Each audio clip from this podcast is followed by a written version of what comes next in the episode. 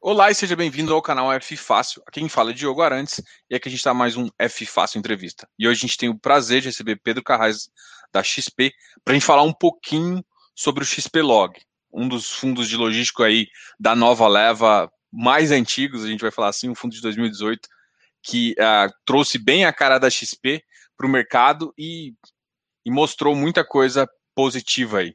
Bem-vindo, Pedro. E eu gostaria que você falasse um pouquinho de você e um pouquinho também do time de gestão e desse fundo. Perfeito, Diogo. Primeiro, é prazer estar aqui com vocês. É sempre um prazer ter a oportunidade de estar próximo aos investidores. Contem sempre comigo. A gente preza muito pela transparência aqui na SPA. A gente então sempre que, que houver espaço, oportunidade, para a gente vai ser um prazer estar aqui com vocês. Bom, eu estou na XP há, há três anos e oito meses. É, antes disso, eu trabalhei por quase 10 anos numa empresa de shopping, que é a BR Malls. Portanto, eu, eu tenho contato com o mercado imobiliário há quase 15 anos, considerando as minhas experiências passadas. É, entrei na XP no primeiro momento para montar um fundo de shoppings, que é o XP Malls, e com o passar do tempo fui ganhando novas responsabilidades, de modo que hoje eu sou responsável pela gestão dos fundos de ativos reais, basicamente shoppings, galpões, lajes corporativas e hotéis. É, o XPlog, como você bem colocou, é, fez seu IPO em meados de 2018. De lá para cá, a gente teve uma atividade bastante intensa, né? Foram cinco emissões ao longo dos últimos dois anos e meio. E hoje o fundo tem aí aproximadamente 3 bilhões de patrimônio líquido, um pouco mais de, de valor de mercado. E com as aquisições que a gente está se preparando para anunciar em breve, por conta aí da, da, da, conclusão da última emissão e algumas diligências que estão em fase final de conclusão, a gente deve se aproximar de um patamar de quase um milhão de metros quadrados de ABL, o que é uma marca importante é, e coloca o fundo como realmente um dos principais veículos de logística da indústria. Ah, isso é show de bola. Você estava comentando também em relação a, por exemplo, o fundo já está com patrimônio líquido uh, bem grande, então conseguir ativos acaba ficando também um desafio maior, porque você tem que é, manter um certo cap e, e como, é, como é que está funcionando essa, essa, esse desafio de sempre colocar? E, e aproveitando que o mercado é, também o pessoal está gostando de fundos de logístico, né? principalmente no, no pós-pandemia, a procura desse tipo de ativo, tanto no mercado real quanto em investidores, cresceu. Como é que você enxerga essa, esses, essas duas balanças assim. Perfeito. Acho que o primeiro ponto que é importante destacar, Diogo, é que a gente, não só no XPlog, mas em todos os fundos da casa, a gente não vai, a gente evita ir a mercado captar dinheiro sem ter os ativos para comprar, tá certo? Porque no momento que você está com dinheiro em caixa sem ter os ativos para comprar, o dinheiro começa a queimar, a pressão começa a aumentar e você tende a ter uma chance maior de errar. No final do dia é isso que, que pode acontecer. Então, a gente procura ir a mercado captar dinheiro quando a gente tem os ativos opcionados. É claro que uma opção pode ter seus problemas, você pode encontrar um, um problema na diligência, você pode ter alguma situação delicada que durante algum tempo foi um problema para fundos de shopping, por exemplo, chamado direito de preferência, né? Você precisa ofertar o direito de preferência para os sócios e pode ser que os sócios venham a comprar e aí você fica a ver navios, né?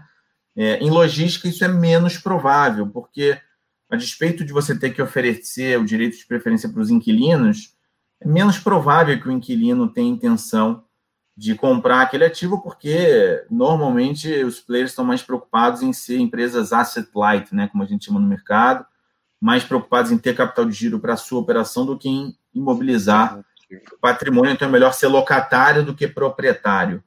É, então, a gente procura sempre a mercado quando já tem os ativos opcionados. A parte disso, que eu acho que é, é anda em paralelo, de fato, o mercado hoje está muito mais concorrido.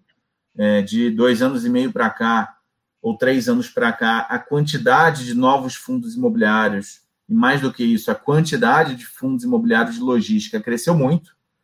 É, e, naturalmente, são muito mais compradores para os mesmos vendedores. E isso gera uma inflação nos preços, isso gera um aumento dos preços. A gente tem deixado de participar de algumas transações por, por não acreditar nos preços que vêm sendo praticados em alguns casos. É, e eu diria que essa competição ela tem mais a ver com o tamanho do mercado e talvez menos a ver com o tamanho do fundo, porque ter um fundo grande é até bom. É bom em vários aspectos. É bom no sentido da gente conseguir levantar dinheiro de forma mais rápida, é bom no sentido de ser um fundo mais líquido e, portanto, a gente atrair bolsos cada vez mais institucionais, e não somente de pessoas físicas. É, é bom porque os próprios vendedores começam a olhar para a gente com outros olhos, como quem diz: olha, esse player é um player grande, já relevante, ele tem potencial de fazer uma transação de 300 milhões, de 500 milhões, de 1 bilhão. Então a gente passa a entrar no radar de uma série de vendedores. Então é bom. Por outro lado, o mercado está muito competitivo, muito concorrido, e isso faz com que é, o processo de seleção dos ativos precise ser cada vez mais profundo é, e cada vez mais é, é detalhista, né? Dizendo de alguma forma assim.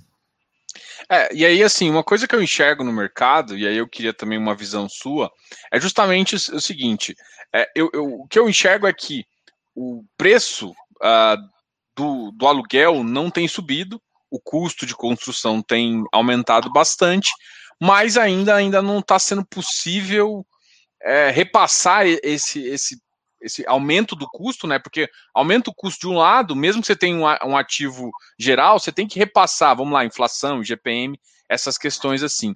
Só que não está fácil passar isso, porque a gente também tem um limitante que é o nosso PIB. Como é que você enxerga essa equação aí que tá, talvez eu acho que é a mais complicada, né?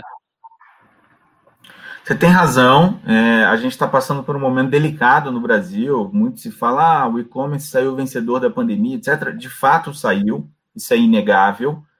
Muitas pessoas que já usavam e-commerce passaram a usar mais, é, e, e, pessoas que não usavam passaram a usar, né? É, por, uma, por uma questão de necessidade. Então, o e-commerce de fato saiu vencedor. Por outro lado, é inevitável a gente dizer que a gente está passando por uma crise grande. Né? No ano passado, não é um número ainda fechado, mas o PIB caiu entre 4% e 4,5%. A gente vai ter essa confirmação muito em breve. Já esperava-se uma recuperação relativamente forte em 2021, que aparentemente não vai ser tão forte assim, porque é, primeiro trimestre já está praticamente perdido. Já quem diga que o segundo trimestre também já está praticamente perdido, e a recuperação em tese, tudo dando certo, a vacinação ocorrendo de uma forma é, é, é, é veloz, a gente acredita que essa recuperação começa a vir de forma mais forte somente no terceiro trimestre. Então, no final do dia, é, a economia está sofrendo, o PIB está sofrendo, os ocupantes, né, os locatários dos galpões, obviamente tem exceções, para tudo tem exceções, mas a grande maioria também passa por um momento relativamente delicado, tirando, de novo, os grandes players de e-commerce, aqueles que saíram vencedores da, da pandemia, é, e nem sempre é possível repassar a inflação. Soma-se a isso o fato de que logística é, é o business da, da vez, né? Está na moda, só se fala de logística, os fundos de logística estão crescendo muito, as aquisições de logística estão aumentando muito, os desenvolvimentos de novos galpões logísticos estão aumentando, e naturalmente, é, é, como tudo, né? Tem uma relação de oferta e demanda, cada vez mais oferta no mercado, com ativos cada vez mais qualificados, e aí o teu inquilino ele pode usar isso como objeto de pressão para não aumentar ainda mais o aluguel, para não repassar a inflação integral ou, ou coisa do tipo. O que a gente procura fazer, via de regra, é tentar repassar a inflação, mas sempre de olho no aluguel médio de mercado, porque num contrato atípico, aí essa discussão é menos relevante, porque o contrato atípico está lá, a inflação é repassada e não há o que se discutir, até porque o contrato atípico ele tem a função não só de remunerar o aluguel, é, mas também é, de remunerar um investimento lá atrás. Né? Na, na, na, verdade, quando foi feito ali o Build Sult, você investiu um caminhão de dinheiro, algumas dezenas ou centenas de milhões de reais, é, e o aluguel do Build Sult ele tem também esse papel de remunerar o investimento, é, motivo pelo qual discute-se bem menos o repasse de inflação. Agora, quando você tem um contrato típico, em que existem as chamadas revisionais a cada três anos, você não pode ignorar o, o, aluguel de mercado. Não adianta você querer repassar a inflação a qualquer custo e o seu aluguel daquele, daquele imóvel ficar muito acima do aluguel de mercado. Na próxima revisional você vai ter um problema. Então, no final do dia, a gente tenta repassar a inflação, mas sempre de olho no aluguel de mercado para também não deixar o preço muito distorcido em relação à tendência daquela região, daquele mercado específico. Achou. A, a tendência do mercado é você ficar, por exemplo, para o fundo.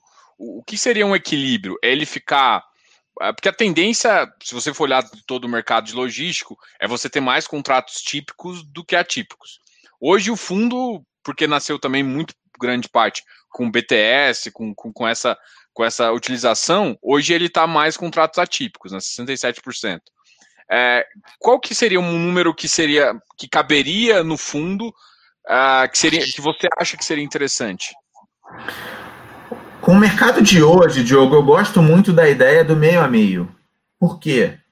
O atípico traz a segurança, a resiliência, a tranquilidade no curto, médio e longo prazos. Né? Ainda mais que os nossos contratos atípicos são, em sua maioria, contratos muito longos. A gente tem contratos vencendo em 29, em 30, em 32, em 35, em 36. Então, quer dizer, temos aí quase uma década ainda, ou, ou em alguns casos até mais de uma década, de tranquilidade com bons inquilinos, com bom risco de crédito, como Renner, como Leroy Merlin, como GPA, como Panasonic, é, é, Via Varejo e outros. É, por outro lado, o momento é muito favorável para o setor de logística, o que nos leva a acreditar que a gente vai ter bastante demanda é, por galpões logísticos nos, nos próximos anos. É, isso coloca, de alguma forma, é, um, um certo uma certa, um certo favorecimento para o locador, no sentido de conseguir aumentar o aluguel paulatinamente ao longo do tempo é, para os seus inquilinos, e isso é muito possível nos contratos típicos. Né? É um contrato mais volátil. Quando a economia vai mal, quando o segmento, quando o mercado vai mal, você pode sofrer um pouco mais, mas quando o segmento está em alta, excluindo aí a, a parte do, do, que a gente está vivendo especificamente no curtíssimo prazo em relação à pandemia, mas a pandemia tem início, meio e fim, acho que daqui três a seis meses esse negócio já vai estar muito mais calmo, assim esperamos, né?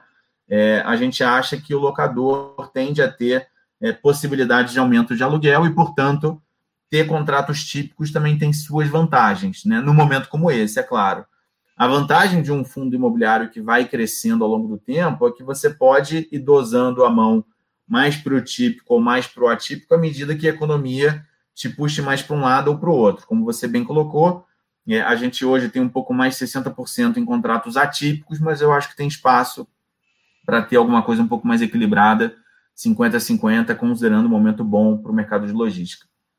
É, isso, isso, é bem importante, né? Você consegue ganhar esse betazinho quando você tem esse, esse típico. Até muito em linha com isso, vocês, vocês começaram a incluir é, galpões especulativos no próprio portfólio, o que também ajuda mais nesse aspecto.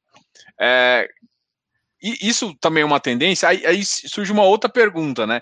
Porque quando, quando eu imaginei no fundo, assim, eu imaginei também que vocês iam começar a desenvolver dentro do fundo, né? Mas vocês acabaram também pensando em criar uma outra estratégia dentro de um outro fundo. Esse fundo vai poder pegar parte dessa estratégia? Como é que vocês como é que vocês pensam isso?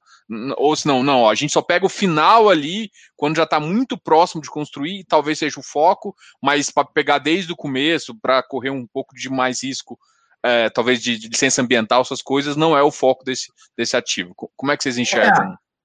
É, é, é mais ou menos isso, Diogo. A gente gosta do galpão especulativo no momento bom de mercado e acreditamos que estamos no momento bom de mercado. Então a gente entende que ter galpões especulativos pode ser positivo, a gente pode conseguir aluguéis até superiores àqueles que a gente previu no modelo de viabilidade. Por outro lado, é, por mais que o fundo hoje tenha um tamanho relevante, né, são quase 3 bilhões de patrimônio, como eu falei, provavelmente nos próximos meses vamos chegar a quase um milhão de metros quadrados, isso é um fundo de renda. É, a gente sabe que o fundo de renda ele tem cotistas que querem renda no final do mês, né? É, então a gente entende que é, pode fazer sentido entrar em algumas obras, mas que já estejam no momento de maturação um pouco mais à frente, com sua licença em mãos, com a obra já em andamento, com prazo e previsão clara de inauguração, que é diferente de um desenvolvimento é, é, no estágio anterior, né? Que você compra o desenvolvimento puro, pegando a sua palavra, que você compra um terreno, não tem a licença ainda, tem que passar por todo um licenciamento, por toda uma diligência, sondagem, você pode inaugurar daqui 18, como daqui 24, 30 meses, então tem uma certa insegurança. E como tudo na vida, todo risco tem um retorno. pode ser que tenha um retorno maior, que tenha um risco maior. E a gente entende que misturar é, é, é, o desenvolvimento com a renda pode começar a causar uma certa insegurança para a grande maioria dos cotistas que são rentistas, que estão ali no fundo atrás de renda. É, então a gente preferiu separar as estratégias porque o fundo de desenvolvimento tem um risco completamente diferente. É um risco muito maior. Pode ter um retorno maior, mas pode ter um retorno de zero no final do dia, porque pode dar errado. A gente não espera que seja assim, tá certo?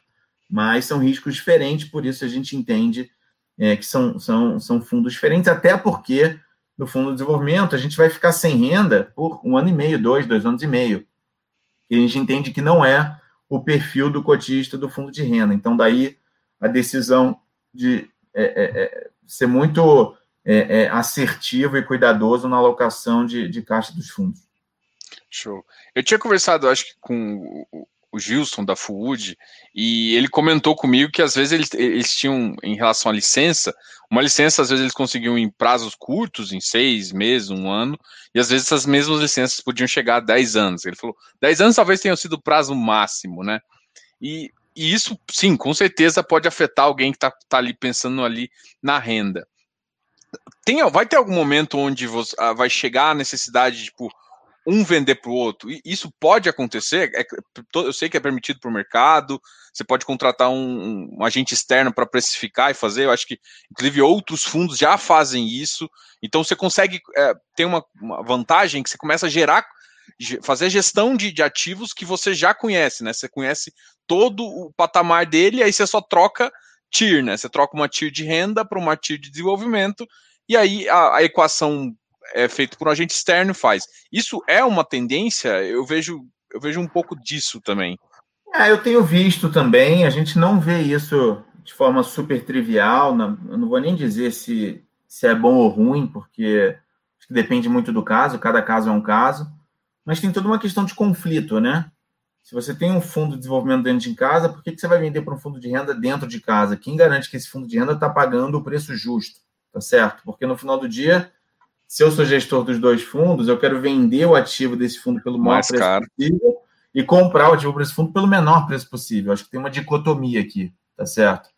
Tem um conflito, tem um conflito nos dois fundos. Como é que o cotista desse fundo de desenvolvimento tem a certeza que eu estou vendendo pelo maior preço possível? E como é que eu sei que o cotista desse fundo de renda, que é o comprador, está comprando pelo menor preço possível? Então, a priori, Diogo, a gente entende que o ideal é vender para terceiros, eventualmente até fazer processos competitivos para buscar efetivamente o preço mais alto. Tem uma série de players, como você bem colocou, vendendo dele para ele mesmo, né? Eu não sei se eu gosto muito disso, mas de fato acho que é um mercado ainda em desenvolvimento no Brasil que, à medida que vai crescendo e desenvolvendo, podem surgir é, é, é, é, novas questões que podem blindar um pouco mais e trazer um pouco menos de desconforto ao eventual conflito de interesse. Ah, show de bola. Vamos falar um pouquinho dessa, dessa quinta emissão que veio com 720 milhões aí, foi, foi terminada agora há pouco, e ela teve uma etapa, é, uma etapa normal, né, que é onde teve direitos e sobras todo mês, onde os, os, os, próprios cotistas consumiram 600 milhões, e depois ela teve uma etapa institucional, profissional, uh, que ocupou mais ou menos 120 milhões para fechar a, a oferta. Uh, qual foi essa estratégia de você fazer essa captação é, tanto para o cotista interno, né? Você fez uma captação bem grande para o cotista interno, também para esses investidores institucionais é, que podem ajudar o fundo a crescer mais, enfim. Perfeito. Qual... É. Perfeito, vamos lá. A estratégia foi exatamente igual à quarta emissão que ocorreu em julho do ano passado, né? Em julho do ano passado, a gente também fez uma oferta 476 é, na ocasião foi uma oferta um pouquinho menor, foi uma oferta de 500 milhões, que, que acabou chegando a 600 milhões com excesso de, de demanda. É, e na ocasião a gente seguiu exatamente a mesma estratégia. A gente destinou os 500 milhões para cotistas existentes via direito de preferência, direito de sobras, e o lote suplementar, que são os 20% adicionais, no caso lá foram 100 milhões, né? É, na, na, quarta emissão, na quinta foi 120, a gente destinou para os novos cotistas. Por quê? É, eu entendo que o fundo no médio e longo prazo ele tem que procurar agradar a todos, né? é, a cotistas existentes, a novos cotistas, a cotistas pessoas físicas, a cotistas institucionais. Eu acho que essa combinação ela é muito positiva, muito favorável, porque a liquidez vai aumentando, a robustez do passivo vai aumentando e o fundo vai, é, é, nos momentos de crise, por exemplo, quando a gente tem uma venda relevante de pessoas físicas, a gente viu, esse, viu essa história claramente no, na pandemia no ano passado, nos fundos líquidos, o institucional entra comprando porque ele tem uma visão um pouco mais de longo prazo e acredita que aquele negócio volta para o seu patamar justo de preço, que foi o que aconteceu com a grande maioria dos fundos imobiliários no mercado, né? A gente viu as cotas caindo 30%, 40%, 50%, e hoje, não vou dizer que todos já voltaram para o patamar pré-pandemia, porque não seria verdade, mas subiram 20%, 30% em relação ao pior momento da pandemia, né? É, então a gente gosta dessa, dessa, desse blend. Hoje a gente tem aproximadamente nos fundos da casa 80% na mão de pessoas físicas e 20% na mão de institucionais, né, fundos, fundos de pensão, fundos de ações, fundos de fundos, é, family offices, wealth management. É, a gente gosta dessa combinação e a estratégia da quinta emissão foi exatamente igual à quarta. Vamos privilegiar o montante total da oferta, o montante base, 600 milhões, para os cotistas existentes, favorecendo aqueles que já acompanham, já, já eram cotistas do fundo dando um voto de confiança para eles, devolvendo esse voto de confiança, né? É, porém, para uma parcela pequena, que são os 20% adicionais, vamos abrir para novos cotistas, que é sempre bom você pulverizar o passivo, dado que esse novo cotista pode ser um cara que pode querer aumentar a posição amanhã no secundário, eventualmente segurar uma cota quando a cota tiver uma pressão vendedora e por aí vai. Então, foi uma estratégia exatamente igual da quarta emissão, é, é, e foi assim que funcionou na quinta emissão também. Ah, show de bola. Até, porque, assim, essa semana também, eu acho que o pessoal, uh, por conta até de algumas cidades lockdown, por exemplo, a minha cidade está em lockdown também, é Brasília está em lockdown, teve alguma coisa, o pessoal também entrou numa pressão vendedora, inclusive a, a, a cota ficou tá um pouco abaixo do valor é, de, de preço normal. E aí, muita gente em fóruns questionou, eu vou só, só falar o que realmente o pessoal está perguntando, que é, que é em relação a, a, a própria a, a, corretora, né, da XP acabou trocando trocando blend de, de, de, de ativos recomendados, retirando o XP Log e colocando um outro ativo, né? E aí isso isso gerou alguma, algumas perguntas aqui e eu alguém muita gente me falou não pergunta isso lá e tal eu até sei a resposta até imagino qual qual, qual é a sua resposta, mas eu vou fazer a pergunta aqui para ser bem para você ser bem transparente com seu, seus cotistas.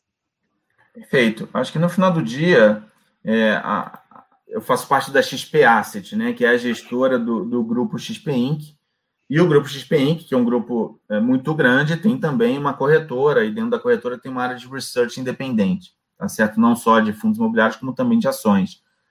As decisões que a XP Asset toma são absolutamente independentes das decisões da área de research e vice-versa, tá certo? Então, é, a, a, área de research pode ou não recomendar um fundo da XP Asset, como pode incluir ou excluir algum fundo da XP Asset. Não há nenhuma ingerência do nosso lado, como tem que ser mesmo, existe um Chinese Wall, como a gente fala no mercado financeiro, é, e a retirada do XP Log pela corretora da carteira recomendada deve ter os motivos da corretora. Eles fazem lá uma análise, comentam que a cota está um pouco acima do valor patrimonial, enfim, cada um com, com, sua, com a sua visão. Né? O que a gente tem que fazer enquanto asset é trabalhar em prol dos cotistas, buscar sempre melhorar o fundo, trazer mais diversificação, trazer mais liquidez, melhorar a vacância do fundo e, obviamente, como consequência disso tudo, melhorar a geração de resultados e a distribuição de dividendos pelo fundo. E aí, quem sabe, né, com, com uma série de melhorias,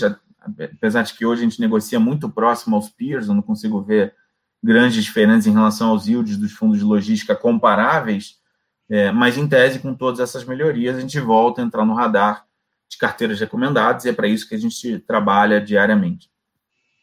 Não, show de bola. Agora eu vou até mudar um pouco o foco, que é mais um, uma visão do fundo, né? É, o, fundo ele iniciou um pouco, uh, como a maioria dos fundos, né, com, com, São Paulo como região principal. São Paulo não, Sudeste. O Sudeste como região principal, São Paulo, Minas e, e Rio de Janeiro. E depois ele começa a, a ter um tamanho onde ele também precisa estar em outros polos além de São Paulo. E aí, um dos polos que tem crescido bastante e que agora o fundo e o fundo ocupa uma, uma, uma posição relevante é a parte do Nordeste, ali próximo de Pernambuco, onde está lá. É, aquela é uma região que vocês enxergam com potencial. Eu sei que é claro que vocês nunca vão tirar o olho de São Paulo, que é o, que é o óbvio, mas seria uma outra cidade é, que, que você vê grande potencial, até pela região estar tá crescendo, se desenvolvendo, e um porto muito próximo que tende a crescer também? Com certeza, não só Pernambuco, como outros estados do norte e nordeste do país. É, é óbvio, como você bem colocou, São Paulo é e seguirá sendo um estado importante para nós, não à toa, quase metade da BL do Fundo está em São Paulo. Né? A gente tem uma concentração ainda relevante em São Paulo mas até com a própria penetração do e-commerce, que cresce mês após mês, é, a gente entende que para chegar para o consumidor final a entrega é, na, com a mesma qualidade e com o mesmo prazo é, é, é, é curto, vamos dizer assim, de entrega que São Paulo recebe hoje, não tem outra alternativa senão os grandes players de logística e e-commerce estarem próximos aos consumidores finais. Então, cada vez mais a gente vai ver a chamada interiorização de, de, de, de ativos. É, Norte Nordeste, como você colocou, estão passando por isso agora. É, Pernambuco acaba sendo um hub importante, não só por conta da representatividade do aeroporto de Recife para a região Nordeste, mas também por conta da proximidade do Porto do Suape, que você bem colocou. Mas não somente, tá, Diogo? A gente acha que Pernambuco é importante sim, mas cada vez mais a gente vai ver ativos em Fortaleza, em Natal, tem muitos ativos sendo desenvolvidos em Belém, tem grandes players do mercado nacional procurando áreas para desenvolver ativos no Norte e Nordeste, então a gente acha é, é, é, que são mercados não menos importantes. Lógico, São Paulo é e sempre será super representativo, é, mas a gente não, não fecha o olho para nenhuma outra região do, do Brasil, definitivamente. Legal. Uma curiosidade que eu tenho é o seguinte: é, tem vocês têm uma proximidade muito grande até com, com, com os players que estão demandando o produto. Eles passam alguma referência de onde é, tem mais escassez de produto, até para indicar desenvolvimento. Eles, porque assim, eles têm um feedback muito interessante aonde seria as, as próprias falhas dele, né?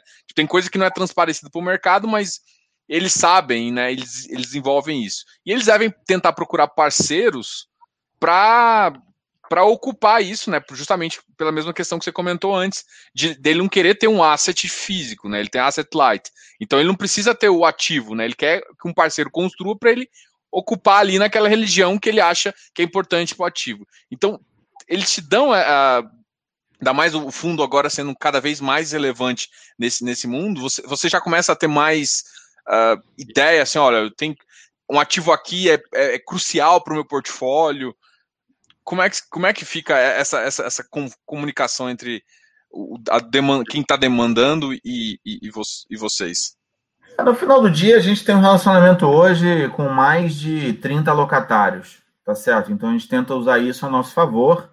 É, a gente tenta, de alguma forma, é, é, estar próximo aos locatários para entender as perspectivas de crescimento de cada um deles. Eventualmente, o locatário tem uma demanda de X mil metros quadrados é, para a região Y e a gente tenta se antecipar e tentar ser o parceiro desse locatário nessa região. Às vezes, esse locatário carrega lá do passado algum ativo próprio, é, em que ele não é locatário, mas sim proprietário, e a gente fomenta ali, eventualmente, fazer o que a gente chama no mercado de sale-leaseback, em que existe uma venda e ato contínuo, existe um contrato de locação normalmente atípico, em que o proprietário vende o ativo e passa a ser locatário atípico de quem comprou, que para a gente seria fantástico, né? Porque a gente compra um ativo com risco de crédito bom é, e passa a ter ato contínuo um locatário de primeira linha é, é, com um contrato muito longo e atípico.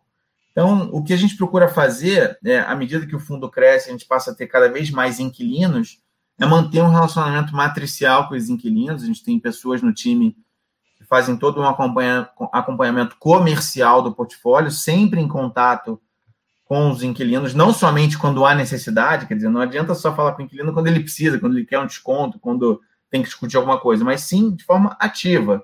Fazer um relacionamento mesmo de longo prazo e a gente tenta se antecipar a eventuais demandas que esses inquilinos tenham, seja, seja de vender algum ativo próprio deles, seja é, de, de, de desenvolver algum ativo novo que eles tenham demanda em alguma região específica. Show. Você falou até, às vezes o inquilino te procura também para relação de diferimento, tudo mais. A gente teve vários, em vários momentos aí no ano passado, alguns indícios de diferimento e tudo mais, até para organização do fluxo das empresas e, e, e, proativamente alguns casos até foram foram diferentes. Como é que você enxerga em relação é, essa relação entre o cliente ali, o, o inquilino e o fundo, né, em relação a isso? Em relação aos diferimentos? Isso. É, na prática a gente viveu um ano de 2020 muito atípico, né?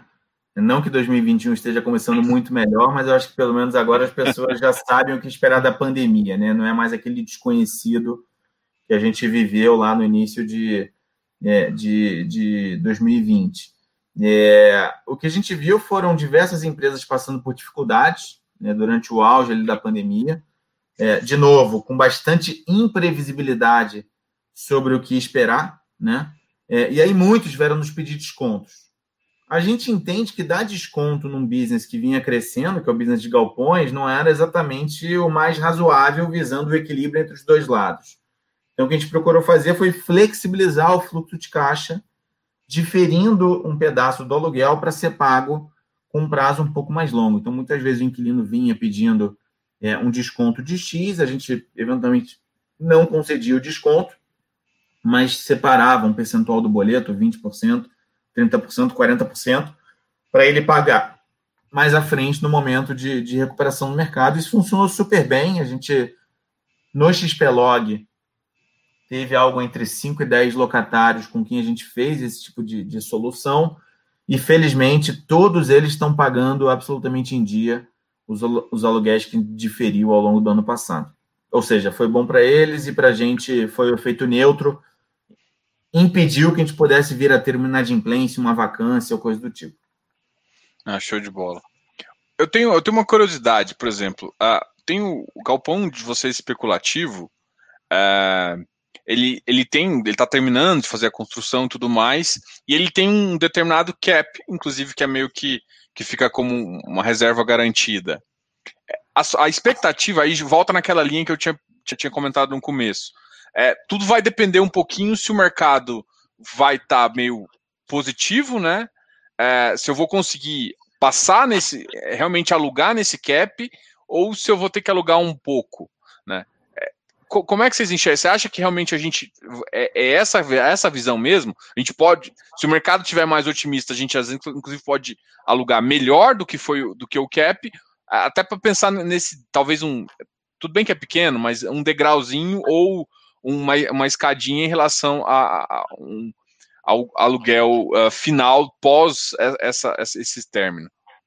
A visão está perfeita. Eu acho que primeiro é importante pontuar, Diogo, que nesses casos em que a gente entrou em obra com alguma renda durante a obra, a gente não faria isso em qualquer lugar. Tá? Eu falei há pouco da gente ter uma visão de, de olhar para o Brasil como um todo, mas definitivamente neste modelo de negócio a gente é bem restritivo quanto à localização porque a gente não quer correr o risco de entrar num negócio que a gente tenha dificuldade em comercializar. A gente só entra em ativo que a gente acha que é muito bem localizado, muito com bom padrão construtivo e que a gente não vai ter dificuldade em ter o ativo alugado num período curto após a entrega dele. Portanto, no máximo em 6 a 12 meses, motivo pelo qual a gente se sente confortável em ter essa renda por no máximo 12 meses depois da entrega. A gente não faria isso, por exemplo, no mercado secundário. A gente fez isso no mercado primário, Cajamar, São Paulo, Anhanguera, Guarulhos, que são mercados que eu acho que têm uma absorção líquida ano após ano bastante grande. Então, acho que esse é o primeiro ponto para a gente mencionar. É, em relação à sua pergunta, de fato, pode ter upside, pode ter downside. A gente precifica ali o aluguel que a gente acha justo no momento da entrada. Ah, puxa, sei lá, estou entrando em Cajamar, acho que o aluguel justo lá é 20 reais. Normalmente a gente coloca uma gordurinha, bota 19, 19,50 na hora de precificar. E aí, se alugar acima disso, é ganho para o fundo, se alugar abaixo disso, é perda para o fundo. De novo, acho que aqui tem toda uma questão. Está comprando um ativo numa região, na nossa visão, muito óbvia, é, e com um aluguel que a gente entende que tem um risco muito baixo de não ser cumprido, justamente por conta da localização óbvia, tá certo? Então, a gente é muito minucioso na hora de fazer a precificação e entende que tem muito mais chance de ter surpresa positiva do que negativa. Ah, show de bola. E é engraçado você falar até, Cajamar, muita gente compara com, em termos de, de, de comparando com Laje, fala que é a Faria Lima, junto com, às vezes, Extrema, você comentou Guarulhos também. É, é, é uma ideia do fundo ir para uma região como Extrema, ir para uma outra região ali como Castelo Branco. Como é que você enxerga algumas? Porque, por exemplo, a Castelo está numa região que alguns está tendo também alguns tipos de ativo nesse sentido. Como é que vocês, como é que você enxerga agora a, a, a expansão de São Paulo nesse desse, desse mercado? É, a gente a gente continua de novo olhando para São Paulo, mas a gente acha que Extrema é uma região também importante, principalmente por conta dos incentivos fiscais. A proximidade a São Paulo, né? Extrema é Minas Gerais, mas é quase na divisa com o estado de São Paulo, então não faz muita diferença do ponto de vista de distância é, para é, para distribuição na, na, na cidade de São Paulo, por exemplo. Então, a gente olha para todos os mercados. Extrema é uma região que a gente quer entrar. A gente tem um ativo é, é, que a gente tem avaliado que pode ser a entrada do fundo em extrema. É, e, obviamente, acontecendo isso, a gente vai comunicar é, é, tempestivamente ao mercado, mas a gente olha para todos os mercados. São Paulo continua tendo uma prioridade por conta da concentração de PIB que tem em São Paulo. Né? Normalmente a economia volta mais rápido, mas não somente. A gente acha que, que outros mercados podem desenvolver ao longo dos próximos anos. Show. A gente, a gente tem, tipo, vários tipos de galpão, né? Um dos tipos de galpão que é o, é, é o last mile, tá? Tem crescido muito. Esse é, é, é pode ser um objeto ativo do, do fundo? Ele, ele tem interesse? Vocês têm. Vocês pensam em aumentar o portfólio nesse sentido? É, pensando agora já um, um pouco mais nesse, nesse tipo de, de, de mercado que é talvez um pouco mais específico. O last mile, que é um conceito muito disseminado lá fora, aqui no Brasil ainda, digamos, está em, em aprimoramento. Né? O, que, o last mile nada mais é do que a última milha, é aquela última parada é, antes do produto chegar na mão do consumidor final. Então, o que é um galpão last mile? Normalmente, um galpão last mile é aquele galpão é, que tem especificações de, de cross-docking, né, de separação de mercadoria, em que vem uma carreta é, de um centro de distribuição maior, normalmente mais afastado. Essa carreta entra no galpão last mile, é, é, é, coloca lá a mercadoria é, é, de forma mais escalável, e aí lá de lá faz a separação para o cliente final e sai aquele caminhão chamado caminhão VUC, né, que é um caminhãozinho menor, e faz a entrega para o consumidor final, para a loja, ou mesmo para o cliente final. É, disse no Brasil que last mile é num raio de até 30 quilômetros dos centros urbanos, né? Há quem diga que 30 é muito, é 10, é 20. Eu acho que é um conceito ainda em evolução, mas no final do dia é um conceito que que está em, em, em, pleno crescimento, porque, de novo, cada vez mais nós, enquanto consumidores, a gente quer receber a mercadoria no menor prazo possível, com o menor custo possível de entrega e com a maior qualidade possível. E para isso, as empresas, né, as transportadoras, as empresas de e-commerce precisam estar cada vez mais próximas do consumidor final. Então, o, o galpão conceito last mile tem crescido muito a demanda no, no, nos últimos meses e anos. É, e para isso, a competição para comprar terrenos cada vez mais próximos da capital está cada vez maior. Para a gente também. A gente é, também está interessado nesse, nesse nicho de mercado e, e, obviamente, em surgindo possibilidade de aquisição de galpões de last mile, a gente vai avaliar com bastante carinho. É. Uma coisa que eu costumo chamar de meio que batalha de cap rate, é, só para contextualizar, eu uso isso de vez em quando para falar um pouquinho de, por exemplo, o, o fundo começa a crescer e, e, por exemplo, gera um momento de mercado que é bem positivo para o logístico crescer, mas nem sempre consegue ter os caps melhores que caps do passado. Se, você, se, se o fundo olhar nos caps que ele tinha trabalhado, até 2020 até acho que foi muito positivo, mas aí uh, gera um certo uh, meio que receio da, da renda não está crescendo, né? Da renda estagnar, o fundo continua crescendo, é, mas a, a, de certa forma a receita fica meio constante para todos os cotistas. Como é que você enxerga? Porque assim, existe também um, um fato de quanto maior você está, você consegue melhores negócios, igual você até mesmo citou, você fica mais próximo, você fica relevante para um player uh, do mercado logístico, mas ao mesmo tempo, como é que, como é que fica esse, esse, essa tentativa de pensar em cap para aumentar a renda, né? E assim, tem um efeito só para contextualizar também, existe um, um efeito é, PIB, né? Assim, a gente não, não a gente tem um, de certa forma o preço não subindo, né? Uma, uma das reclamações que eu escuto de quase todo, todo o mercado uh, de renda é que o preço do aluguel, na verdade, só tem caído. Isso também atrapalha um pouco. Aí eu queria que você. Acho que eu acabei fazendo duas perguntas, né? Uma é em relação a, a esses caps que acaba, ficando, a gente falou que é, fica, fica, um pouco amassado, e o outro é, é, é essa comparação entre o cap e, e, o seu tamanho em relação a isso. Não, perfeito. Essa preocupação ela é muito pertinente. No final do dia, os fundos deveriam, a grande maioria dos gestores deveria ter essa cabeça, né? Eu não posso afirmar que todos têm, mas é assim que a gente pensa, pelo menos. Não adianta só crescer por crescer, né? Obviamente tem a vantagem de você crescer à luz da diversificação, à luz do aumento da liquidez, que eu acho que são questões importantes para o fundo no médio e longo prazo, mas tem a questão de você estar tá fazendo aquisições com cap igual ou maior àqueles que você já fez para que as aquisições não sejam dilutivas para a distribuição de rendimentos do fundo. Né? É, a gente tem feito um esforço tremendo em manter esse patamar de cap, porque também existe uma questão, Diogo, que é a questão da competição, que puxa os preços para cima, conforme a gente já explorou, e também existe a questão das taxas de juros no Brasil. Né? Quanto mais baixas as taxas de juros, menor o custo de oportunidade e, naturalmente, maior tende a ser a precificação dos ativos imobiliários por parte dos seus proprietários. Isso puxa o preço para cima. Então, acaba sendo uma guerra mesmo, uma, uma batalha de conseguir comprar os ativos no preço certo.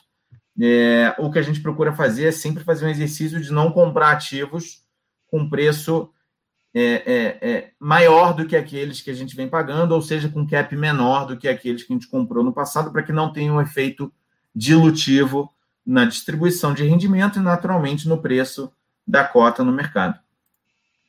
Não, show de bola. Aí eu tinha, eu tinha também perguntado em relação àquela, àquela outra parte que, além de estar dilutivo, é, você também.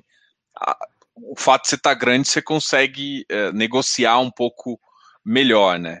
E, é, foi, foi essa também uma, uma, uma, pergunta que eu tinha feito. Desculpa, é, você pode repetir? Não ficou claro, claro.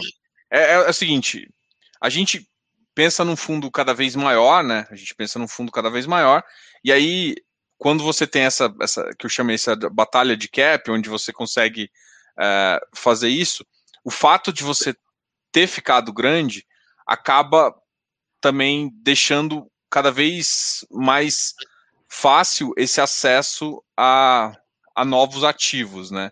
E eu queria, eu queria entender como que, que você avalia esse, essa visão entre ter novos ativos é, no pipe e em relação ao que ao que o ativo uh, pode gerar, entendeu?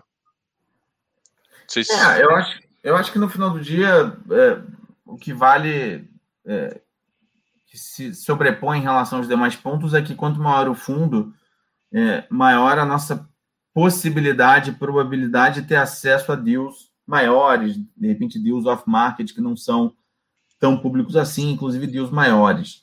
Por outro lado, não pode perder perspectiva o preço, né? Não é porque a gente tem acesso a mais deals que tem que fazer deals a qualquer preço. Então, acho que na prática o fundo ser maior ou menor não não muda muito a disciplina que precisa ter em relação ao preço, né?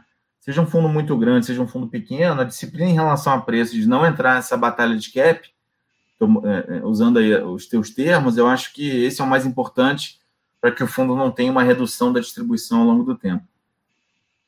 Isso é, isso é bastante importante. Agora, olhando para o futuro, é até complicado. Vamos fazer um exercício de futurologia aqui.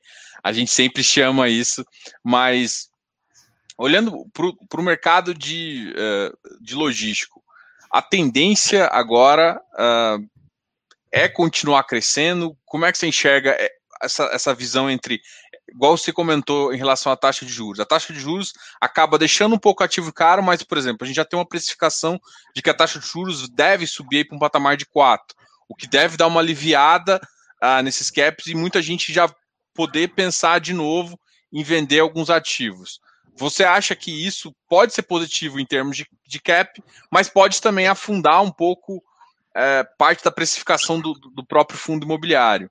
É, como é que qual que é a visão do mercado em relação ao mercado de logístico em si? Vai ter que vai, vai, vai pender mais para construção, vai pender mais para ativos já prontos para renda? Eu acho, sinceramente, que com taxa de juros a 2 já passou do, do melhor momento possível para fazer aquisições, porque como os juros estão muito baixos, os vendedores acham que os preços dos ativos reais seguem a mesma dinâmica e às vezes querem vender a cap de 5, 6, 7, que muitas vezes não condizem com a natureza do mercado. Né? Então, acho que, sinceramente, num, numa taxa de juros estimada em 4%, a gente tende a ter um favorecimento das transações de ativos prontos, tá certo? E ainda assim, um ambiente super saudável para construções. Você continua tendo acesso a funding barato, você continua tendo um, um, um, é, um, um momento macroeconômico muito favorável no Brasil para o desenvolvimento econômico, né, com juros ainda muito favoráveis para o crescimento, para a geração de empregos e investimentos. É, então, eu, sinceramente, acho que juros a 2 é pior do que juros a 4 na ótica de novas aquisições. Né? A diferença é muito sutil, mas eu acho que ajuda um pouco você ter uma precificação mais justa é, é, em relação aos ativos prontos. Então, eu acho que as perspectivas são muito positivas, seja para ativos prontos, seja para desenvolvimentos, até porque o mercado brasileiro ainda é muito pequeno, né? Se comparado a outros mercados mais desenvolvidos, como o norte-americano, por exemplo, como o chinês. É, então a gente acha que tem muito espaço para crescer ainda. É, tanto é, no caso dos fundos imobiliários comprando ativos prontos, como também desenvolvendo ativos, até porque o nosso parque logístico instalado é um parque logístico de baixa qualidade, né? Então, na minha visão, tem muito ativo logístico de qualidade superior para ser inaugurado ainda para acontecer o chamado flight to quality, em que os, os locatários migram de galpões mais antigos e obsoletos para galpões mais modernos, com pé direito mais alto, com uma capacidade de piso maior. Show. É, agora, sim, você citou essa, essa subida para um patamar de 4%. É, mas você enxerga, por exemplo, se acontecer qualquer coisa, essa taxa de juros subir mais, você acha que isso pode ser problema ou, ou não? Por exemplo, até 4%, a minha visão é basicamente igual à sua, assim. Eu acho muito positivo, acho que dá uma. Realmente, o, quem está alugando, quem está vendendo, está pedindo preços de cap de 6, 7, que não faz menor sentido para um mercado de logístico. Para fazer sentido, teria que ser um valor maior, mas a, a contrapartida, se é, tiver um, um upside muito alto dessa, dessa taxa, é, gera prêmios, às vezes, que não ficam compatíveis de novo. A gente gera, de novo, um problema de liquidez de ativo.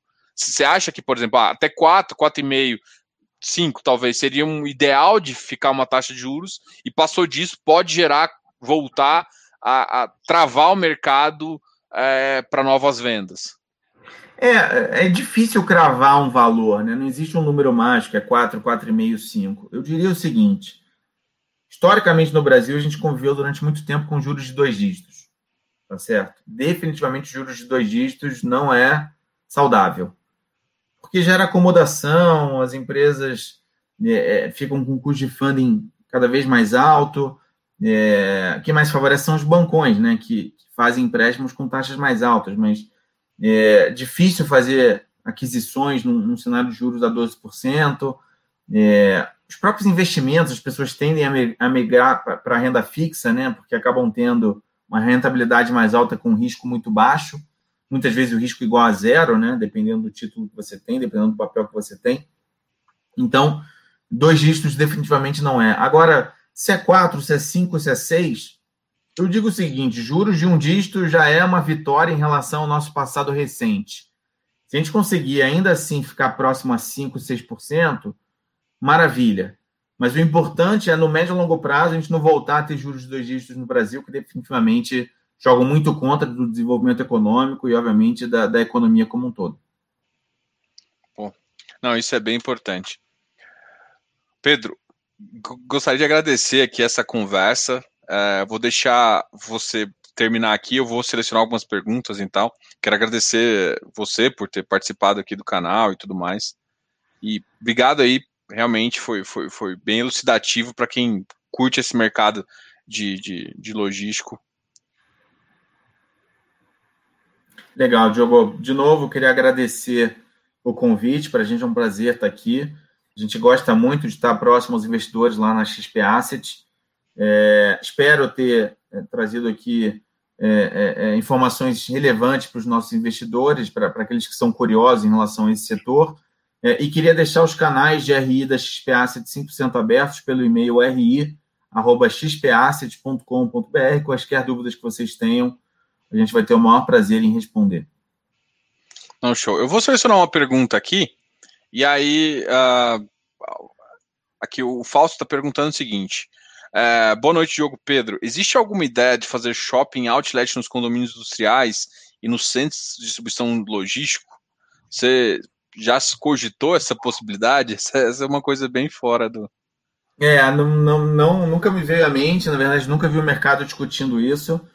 Tem uma questão difícil aí que é combinar a operação de um centro logístico que envolve caminhões, que envolve um entra e sai de carreta diariamente com o custo de um outlet, né? De um, de um, de um empreendimento comercial, que as pessoas chegam, os consumidores chegam, querem conforto, querem chegar de carro. Então, exigiria um, um uma logística de operação bem importante, né?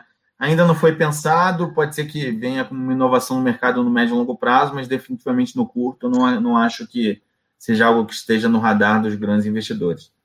Acho que quiser aproveitar seu, seu expertise em, em shopping, em malls da BR e juntar com, é. com sua nova visão de, de, de logística aqui. É, é. Pessoal, o, o, contato da, da XP de RI está aqui embaixo na descrição do vídeo. Queria agradecer também a, a Bianca, que, que ajudou a organizar isso aqui também, lá da XP. Obrigado, Pedro, e obrigado a todos que, estão que assistiram aqui o canal. Até mais, pessoal. Valeu, Pedro. Obrigado, Diogo.